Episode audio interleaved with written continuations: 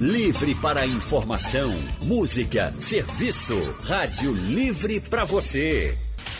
O consultório do Rádio Livre.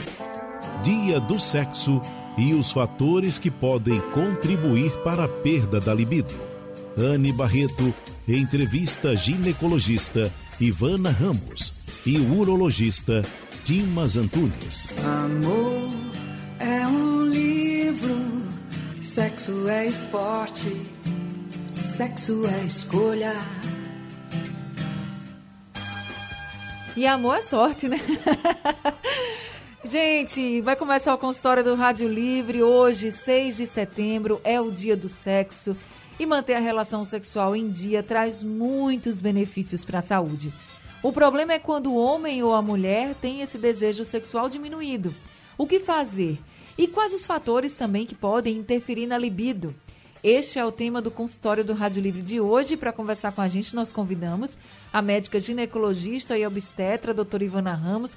Doutora Ivana também é sexóloga e mestre em endometriose pela Universidade de São Paulo, especialista inclusive em reprodução humana assistida e realiza atendimentos na clínica Ladona. Doutora Ivana, muito boa tarde. Seja muito bem-vinda ao consultório do Rádio Livre. Oi, Anne. Boa tarde, ouvintes. Boa tarde, Dimas. É sempre um prazer estar com vocês. Prazer enorme poder conversar com a senhora e também com o doutor Dimas, que está com a gente, nosso outro convidado, médico urologista, doutor Dimas Antunes. Doutor Dimas, gente, é membro da Associação Americana de Urologia e do Departamento de Andrologia da Sociedade Brasileira de Urologia. Ele atua em clínica particular e no Hospital dos Servidores do Estado, aqui de Pernambuco. Doutor Dimas, muito boa tarde. Também seja muito bem-vindo ao consultório do Rádio Livre. Boa tarde, Anne. Boa tarde, Ivana. E a todos que estão ouvindo a gente e vendo aqui na Rádio Jornal.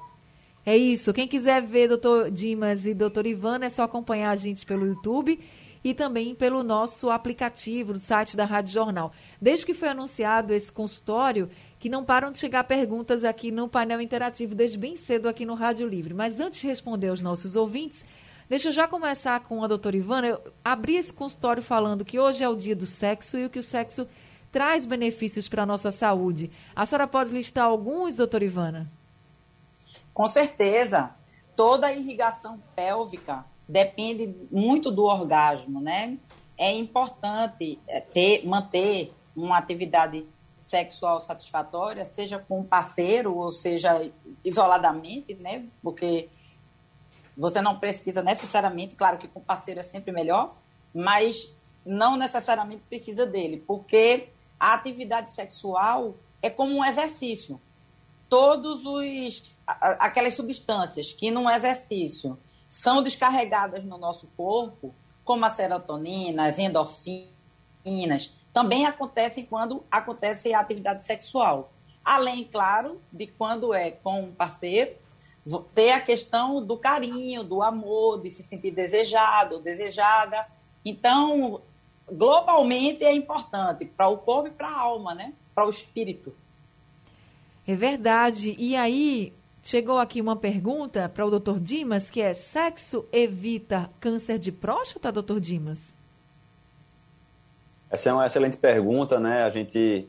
É, eu gostaria de ser mais assertivo nessa resposta, mas assim, os poucos trabalhos que mostraram isso, são dois trabalhos até tem um certo tempo, um em 2009, em australiano, que falava que homens que apresentavam uma frequência ejaculatória maior, ou seja, que né, é, tinha uma frequência ou por masturbação ou por relação sexual, pareciam ter uma frequência menor de câncer de próstata, né? É óbvio, né, a gente não pode ser muito categórico em dizer isso, porque esses trabalhos são trabalhos que foram desenhados de uma forma que não se consegue chegar a essa conclusão. Mas, assim, completando o que Ivana estava colocando, é, o sexo também é um marcador de saúde, né? A gente tem que entender que toda a irrigação, tanto pélvica, masculina quanto feminina, toda a dinâmica né, da ereção, por exemplo, está muito relacionada com a saúde em outros, em outros domínios da vida de uma pessoa, de um casal. Então, só para os ouvintes ficarem antenados né, e levarem isso para consulta, vou dar um exemplo. É, um infarto agudo do miocárdio, um infarto coronariano, infarto, ele pode acontecer dois a cinco anos após o início da disfunção erétil. Então, às vezes, uma impotência sexual, ele já é um marcador de doença cardiovascular. Tanto é que quando o paciente externa isso para a gente, a gente já, já quer dosar lá colesterol, triglicerídeo, pedir para ele conversar com o endócrino, pedir para ele conversar com o cardiologista, que isso já pode ser um marcador de que uma coisa mais séria pode acontecer com o coração dele. Então, além do próprio sexo, como Ivana já colocou, ser um, um, um, um, marcador importante, ele também é marcador de saúde. Você tem que tentar um equilíbrio emocional e um equilíbrio de corpo mesmo, não? um equilíbrio orgânico, é, íntegro, para que ele aconteça de uma forma frequente e saudável. Agora, doutora Ivana, o que, que pode interferir, então, nessa, nesse desejo sexual, na perda do desejo sexual? A gente sabe que as pessoas estão muito estressadas, por exemplo, diz logo, ah, não estou com cabeça para isso, não estou com cabeça para uhum. fazer sexo, né? Então, o estresse, ele entra aí como, como uma situação em que vai atrapalhar essa libido, esse desejo, ou pode atrapalhar essa libido, esse desejo, desejo sexual. Mas que outros é, fatores deixa... também podem atrapalhar? Desculpa, desculpa, Anne. Claro. deixa só é, eu fazer um, uma pequena explanação, porque as pessoas confundem muito é, libido com orgasmo ou com é, vontade. É, deixa eu separar. A atividade sexual tem três momentos. O momento de ter a iniciativa, de ter a vontade de ter o sexo. O momento da excitação, que é a questão da lubrificação. E o orgasmo. São três etapas tá? Então, aqui especificamente, a gente vai falar agora sobre o desejo, sobre a primeira etapa. É porque muitas pacientes chegam no consultório, eu digo pacientes porque eu trabalho mais com mulher, né? Chegam no consultório dizendo que perderam o desejo e querem um remédio para o desejo. O desejo, que é essa primeira parte, que é a vontade, não tem um remédio específico para ele tá? Por quê? Porque a atividade sexual é um evento. Você tem que estar tá pronta para aquele evento. Eu digo sempre que é como ir para uma festa. Você, quando vai para uma festa, você escolhe qual é a roupa que você vai colocar, o vestido, é, o perfume que vai usar, o cabelo, a maquiagem. Você está preparada para aquele momento. Não existe, gente, essa história de olhou, teve vontade. Sabe? A pessoa passa o dia todo é, estressada atarefada, com foco em outras coisas, preocupada, seja com questão financeira, com filho, ou mesmo não está no momento legal com o seu parceiro ou parceira, né? Está estressado, rolou ali alguma coisa, e aí acha que vai encostar, vai olhar e vai ter vontade. Isso não existe, gente. Isso é filme, tá? A vida real não é assim. Então, é por isso que o estresse pode ser um dos fatores que contribui para isso. Mas tem estresse, tem depressão. Em quase que mais de 60% dos casos, é uma questão emocional mesmo. Ter vontade é a mesma coisa da pessoa dizer assim: ah, quando eu estou deprimida, eu não tenho fome. Não vai ter remédio para abrir o apetite para essa pessoa comer. Certo? Então, assim, a vontade de comer vai depender da, daquele momento de carinho, do ninho onde a pessoa está, da conquista, do chamego, da safadeza, do beijo de boca. Tem que ter um gatilho para que a atividade sexual aconteça de maneira satisfatória, certo? Então, não é assim. E por obrigação, aí é que danou-se, né? Porque a gente sabe que tem muitas mulheres que cedem porque o companheiro na maioria das vezes, quando é um companheiro masculino, né? Há essa forçação. É, ele fica pensando que é porque a pessoa tem outro, ou porque. Aí gera um monte de coisa na cabeça, de, de fantasias, né? E às vezes é o momento que não é o momento adequado. Então, assim, para que um casal se relacione, é preciso que haja é, é de ambas as partes um pouco de, de envolvimento. Você tem que querer, tem que estar tá afim. E remédio para estar tá afim não existe. existe você estar tá com a cabeça boa. então aí, passa muito pela cabeça. Agora, doutor Dimas, tudo que a doutora Ivana falou agora com relação a essa questão do estresse também se aplica ao homem, né? Se o homem também estiver muito estressado, com problemas, também ele, ele pode não ter esse desejo sexual? Claro, claro. Como ela mesmo colocou, né? Quando se fala em sexo, mais de 50% do fator é psicológico é importante, né? É, eu não sei como é que está sendo na prática de Ivana, mas eu tenho tratado, né, tenho, pego muitos pacientes nesse período de pandemia, para você ter uma ideia, né?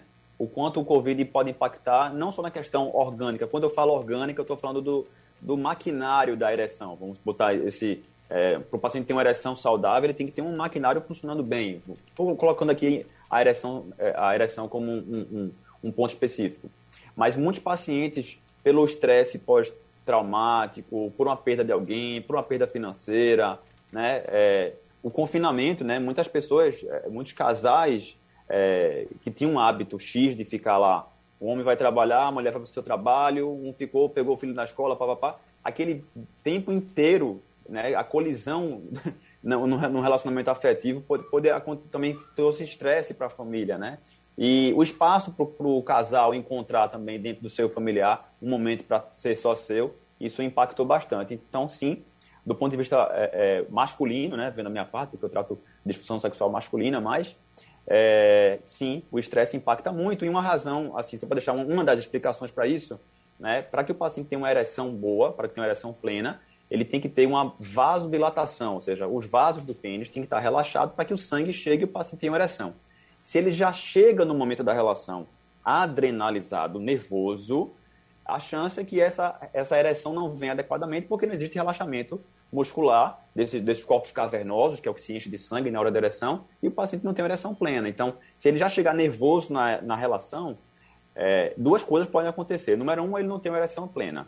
E a outra, ele tem uma ejaculação precoce. Ele ejacular mais cedo do que ele gostaria que fosse. Então, o fenômeno da ejaculação, ele geralmente acontece no clímax da relação, perto, chegando perto do orgasmo, é que vem uma descarga de adrenalina. Então, se o paciente já chega adrenalizado no começo da relação, ereção insatisfatória e ejaculação precoce.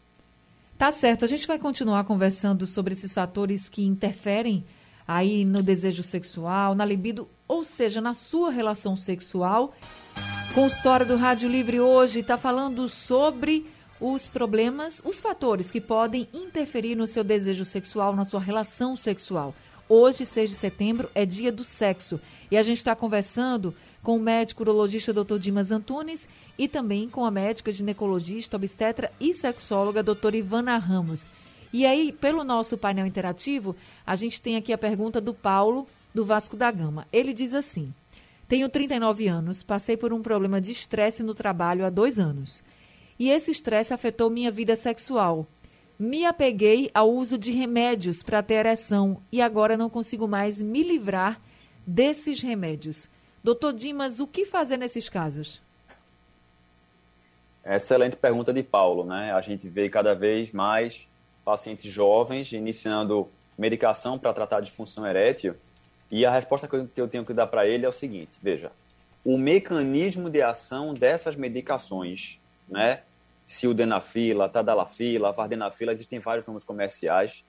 É, o mecanismo de ação deles não permite taquifilaxia. Que nome estranho é esse? É o seguinte, o mecanismo de ação deles não permite, não, não existe racional para que ele crie uma dependência química.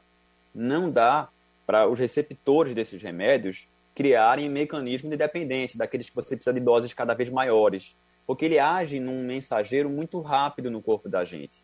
Então, esse vício, esse, esse hábito que ele está tendo, ele teve um vício psicológico, né? Ele agora ele está requerendo a medicação porque ele acha que ele não consegue mais ter a relação sem a medicação.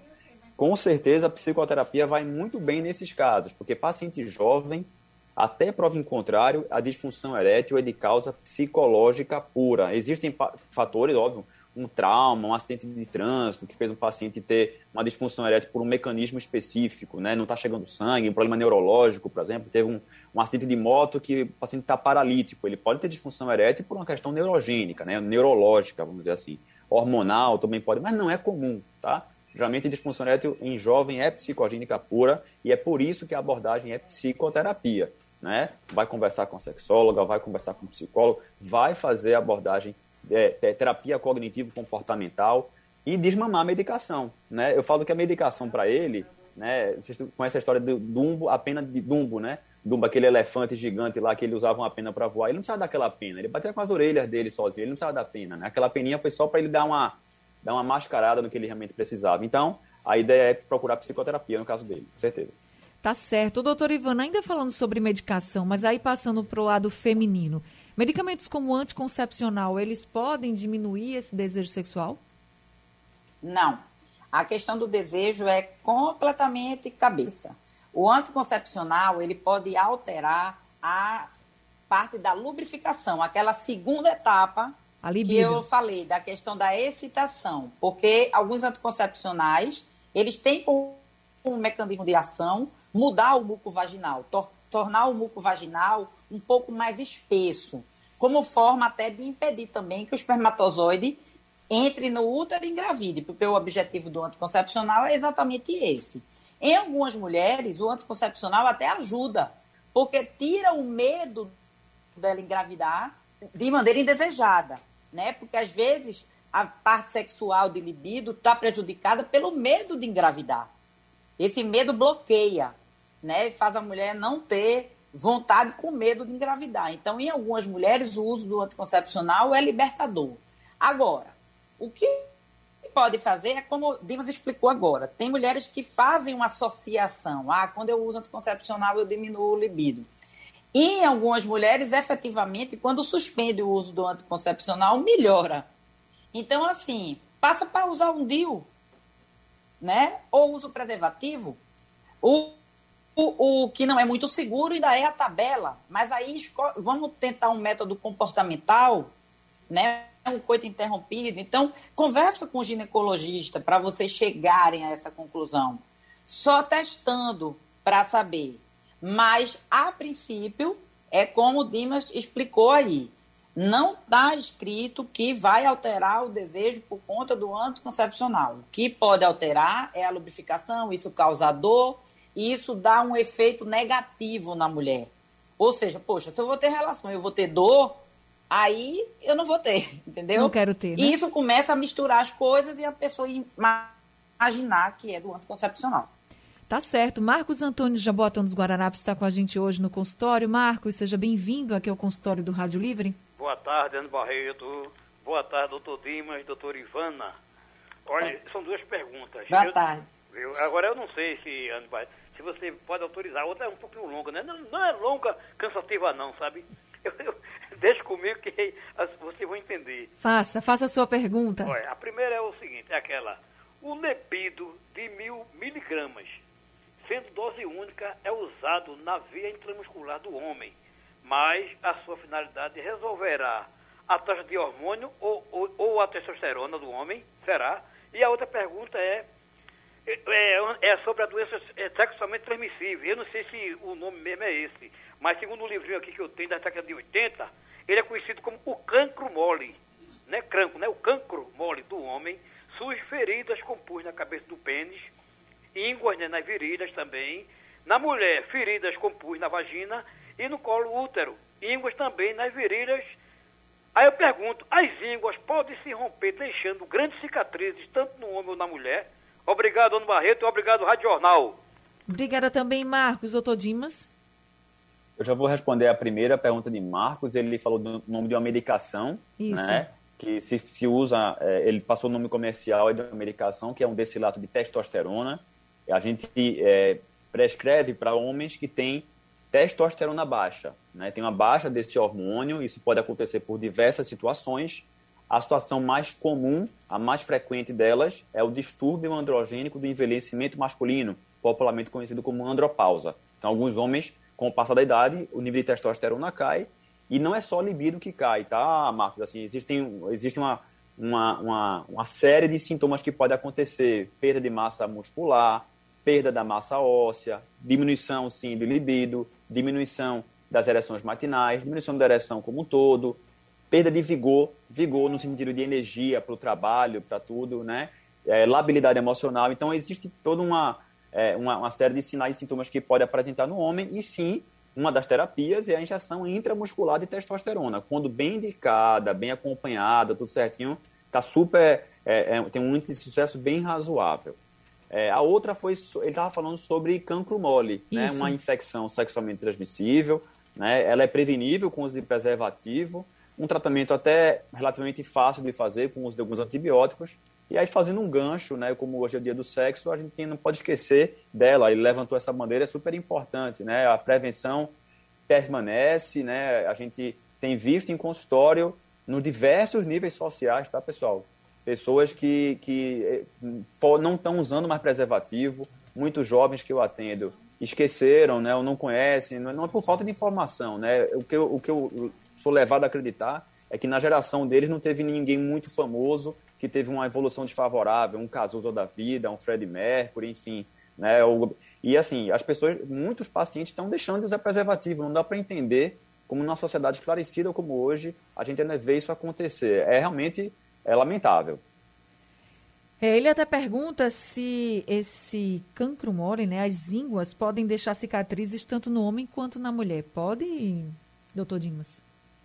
Sim, sim. Ah, pode deixar cicatrizes, né? Elas podem, essas ínguas, né, que são linfonodos aumentados, que geralmente fica na virilha, no caso das infecções sexualmente transmissíveis, eles podem até supurar, né? Pode até fazer uma bolha de pus ali e formar uma cicatriz, né? Tanto no homem quanto na mulher.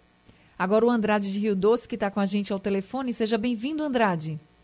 Boa tarde, minha querida Anne Barreto.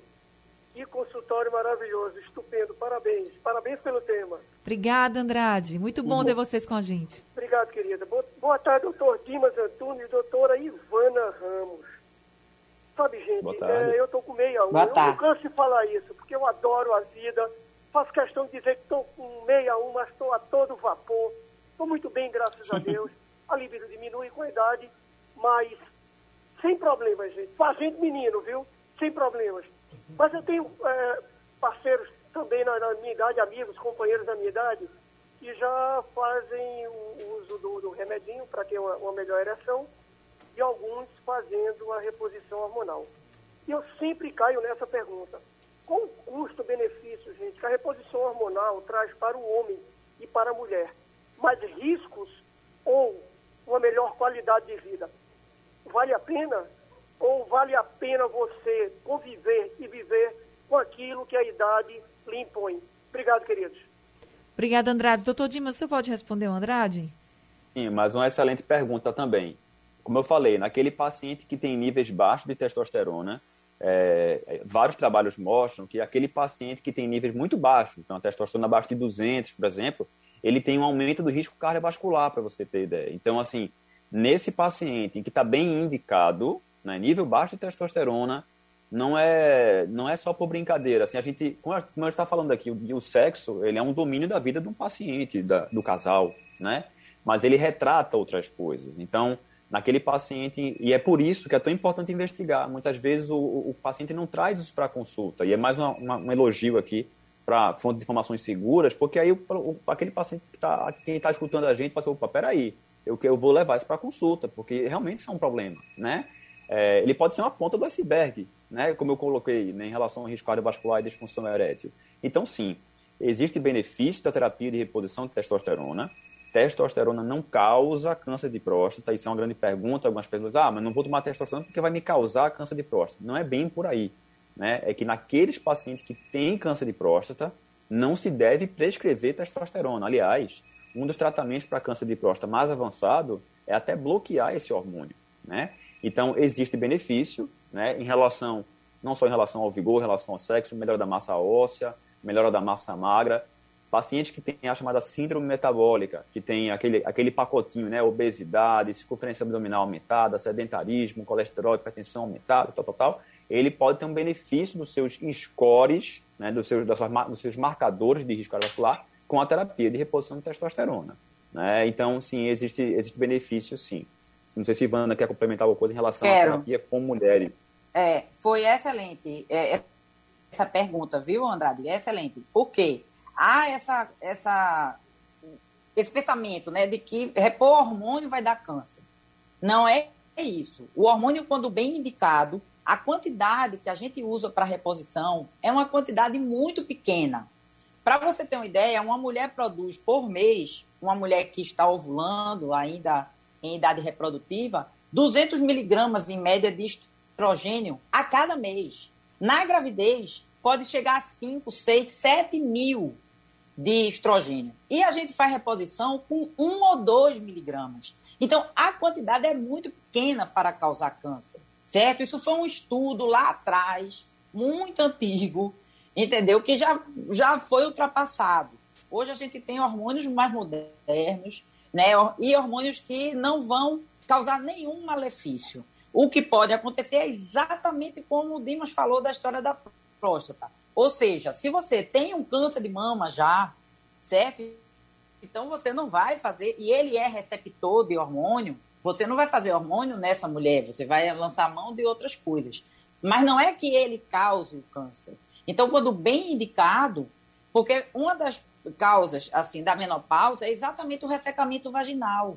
Então, o que é que acontece nessa faixa etária da mulher? Entre 45 e 55 anos. Em média, se ela tem um casamento longo, ela já está naquela estabilidade do casamento e diz: minha vida sexual acabou. Mas não é que acabou, é porque ela não consegue, porque dói. Como é que você vai ter relação se você não tiver lubrificação adequada? E a lubrificação adequada, nem sempre um lubrificante é suficiente. Às vezes é preciso realmente repor o hormônio.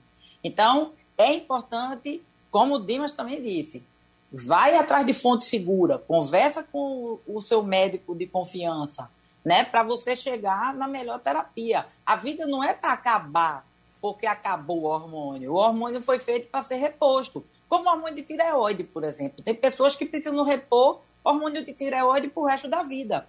E isso, assim, as pessoas fazem sem nem se preocupar. E é hormônio igual, entendeu? Então, assim, é ter a adequação, a glândula foi entrando em falência, porque você foi entrando no envelhecimento, não é para você aceitar o envelhecimento e aceitar as mazelas da falta desses hormônios. E sim você repor para você ter uma velhice melhor, mais legal, mais ativa, entendeu? Tudo é uma questão de análise, que quem vai poder fazer essa análise, gente, é o médico, é o especialista. Então, por isso que o doutor Ivano e o doutor Dimas ficam aqui sempre reafirmando que é preciso que você vá ao seu ginecologista, ao seu urologista, converse com eles, seja muito sincero, muito sincera e aí veja o que é melhor em cada caso. Consultório do Rádio Livre falando sobre o que pode interferir na relação sexual. Hoje, 6 de setembro, é o dia do sexo e a gente está aqui com o médico urologista, Dr. Dimas Antunes, e também com a médica ginecologista, obstetra e sexóloga, doutora Ivana Ramos. E o José Mário mandou um WhatsApp para a gente. Vamos ouvir. É, eu sou José Mário, sou carreteiro. Eu viajo muito, vivo pela estrada viajando. O fato de eu demorar para fazer relação sexual, isso pode afetar na minha é, ereção? Eu posso, assim, ter mais dificuldade? Doutor Dimas? É, não, Zé Mário, assim, não, não costuma ter um impacto direto, não. É óbvio que, assim, uma frequência ejaculatória saudável, pelo menos uma ou duas vezes por semana, é, é, é importante também para que você tenha uma saúde da, da vesícula seminal, da próstata, mas porque você está esvaziando ela, não vai diminuir a sua chance de ereção. Né? Não vai ter disfunção erétil, não costuma ter impacto direto, não. Doutora Ivana, chegou uma pergunta aqui de uma das nossos ouvintes e ela pede para não se identificar. Ela diz assim: Vivo com um companheiro há quase quatro anos, ele trabalha com delivery e sempre que não consegue atingir a meta por semana, ele só tem vontade de beber e fazer uso de ansiolíticos, me deixando várias semanas, ela coloca assim, sem nossa vida sexual. Isso mexe muito com os meus sentimentos e estou quase tendo um colapso nervoso. Já passei até a fazer uso de remédios para dormir pois ele não tem mais desejos. Acho que o amor acabou. Ela até diz assim: sinto vontade de deixá-lo, mas me sinto culpada porque ele veio de outro estado e eu trabalho feito uma louca para sustentar a casa e os vícios dele. Me ajude, por favor. Você é, ela está precisando de ajuda, mas não é tanto ginecológica. Eu lamento que ela esteja numa situação como essa. O que eu posso dizer é que ela não tem culpa, ela não viva reforçando essa culpa, certo? Assim, não, é, ele não veio porque ela obrigou. Provavelmente ele veio do, de outro estado porque ele veio por vontade própria. Como por vontade própria ele bebe. Como por vontade própria ele toma ansiolítico. Então, assim, uma relação de um casal é uma relação de cumplicidade um precisa apoiar o outro. Não existe isso. Quer dizer, então, ela trabalha, corre para sustentar, para manter tudo e ainda tem que esperar que ele tenha uma iniciativa, uma vontade de ter relação. É, é tá meio desequilibrada, né? Essa relação. Então, é, tudo na vida é uma questão de equilíbrio, né? Se existir, não é uma questão de amor também, certo? É como a música que estava tocando no início. Amor é uma coisa, sexo é outra coisa. Pode existir amor sem sexo e sexo sem amor. Quando tem os dois juntos, é massa, mas pode existir. Né? A gente sabe que pode. Tem aquele casal que briga assim, galfinha, mas na cama é massa. Tudo funciona bem. E o contrário é verdadeiro. Tem aquele casal que se ama, que tem uma relação de cumplicidade, tudo que o amor traz, e por, às vezes, por outras razões, não tem uma vida sexual ativa. Né? Então, assim, vamos separar as coisas. Agora, eu lamento, eu acho que ela precisa de uma ajuda psicológica, ela primeiro precisa se encontrar, saber onde é que ela está posicionada nessa relação, é porque às vezes, no meio do turbilhão, a pessoa não está se enxergando, né? Às vezes está na frente e a pessoa não está vendo, né? Então, ela precisa de autoestima, se autovalorizar, enxergar no espelho quem ela é, onde está e para onde ela quer ir. Né? E isso não vai depender de outra pessoa. Isso em tudo na vida, não é só nessa questão de libido, não. É em tudo na vida da gente. É verdade. E aí é muito importante você falar, essa nossa ouvinte preferiu não se identificar, mas é importante, ela falou, recebeu uma orientação aqui, doutora Ivana. Doutora Ivana é ginecologista, mas ela também é sexóloga, tá, gente? Então, por isso que ela dá essas orientações, assim, além do, da parte ginecológica. Também a todos os ouvintes que participaram aqui e pediram orientação do doutor Dimas, a gente agradece bastante. É muito importante falar, conversar, porque só assim você com seu parceiro, com a sua parceira, vai conseguir manter a sua vida sexual mais tranquila. Falar dos problemas, né? E também ver como faz para esse desejo, essa libido, ou todas essas fases da vida sexual serem melhor aproveitadas. Infelizmente, nosso tempo acabou aqui no consultório, mas eu queria agradecer muito a todos os ouvintes e também a doutora Ivana por esse consultório de hoje, mais um com muita orientação aqui para todos nós. Muito obrigada, viu, doutora Ivana? É sempre um prazer. Precisando é só chamar. Deixa eu mandar só um beijinho para meu marido Pedro, que ele está na estrada, na estrada ouvindo a gente. Aí tá certo. Um abraço, Pedro. Quem está mandando um abraço para a senhora também é o professor Cláudio Barnabé. Mandou uma mensagem aqui para mim, dizendo que está ouvindo o consultório. Um abraço também, professor Cláudio. Doutor Dimas, obrigada. muito obrigada, viu, por esse consultório de hoje, por todas as orientações. Uma boa tarde para o senhor e bom feriado para vocês também. Eu que agradeço mais uma vez, estou sempre à disposição e é muito importante a gente passar informações mais assertivas para o grande público, né? A gente sabe o papel fundamental que a mídia convencional tem para que, que as pessoas sejam bem informadas e sejam bem assessoradas, né? No final das contas, nós somos assessores em saúde, então faça a sua pergunta, leve o seu problema para o consultório, para o seu médico, para a sua médica que está lhe acompanhando e procure sempre ter uma assessoria adequada. Isso, é, isso talvez seja a lição mais importante. Sexo não é tudo, mas ele é um domínio da sua vida muito importante. Então, leva, leva isso também para o consultório. É isso, gente. O consultório do Rádio Livre de hoje fica por aqui. Daqui a pouco ele está disponível no site e aplicativo da Rádio Jornal e nos mais diversos aplicativos de podcast. O Rádio Livre de hoje também está acabando. Amanhã é feriado, mas a gente está aqui em, a partir das duas horas da tarde com o Rádio Livre. A produção é de Gabriela Bento, trabalhos técnicos de Edilson Lima, Big Alves e Sandro Garrido. No apoio Valmelo, no site da Rádio Jornal Robert Sarmento e a direção de jornalismo é de Mônica Carvalho. Sugestão ou comentário sobre o programa que você acaba de ouvir, envie para o nosso WhatsApp 99147 8520.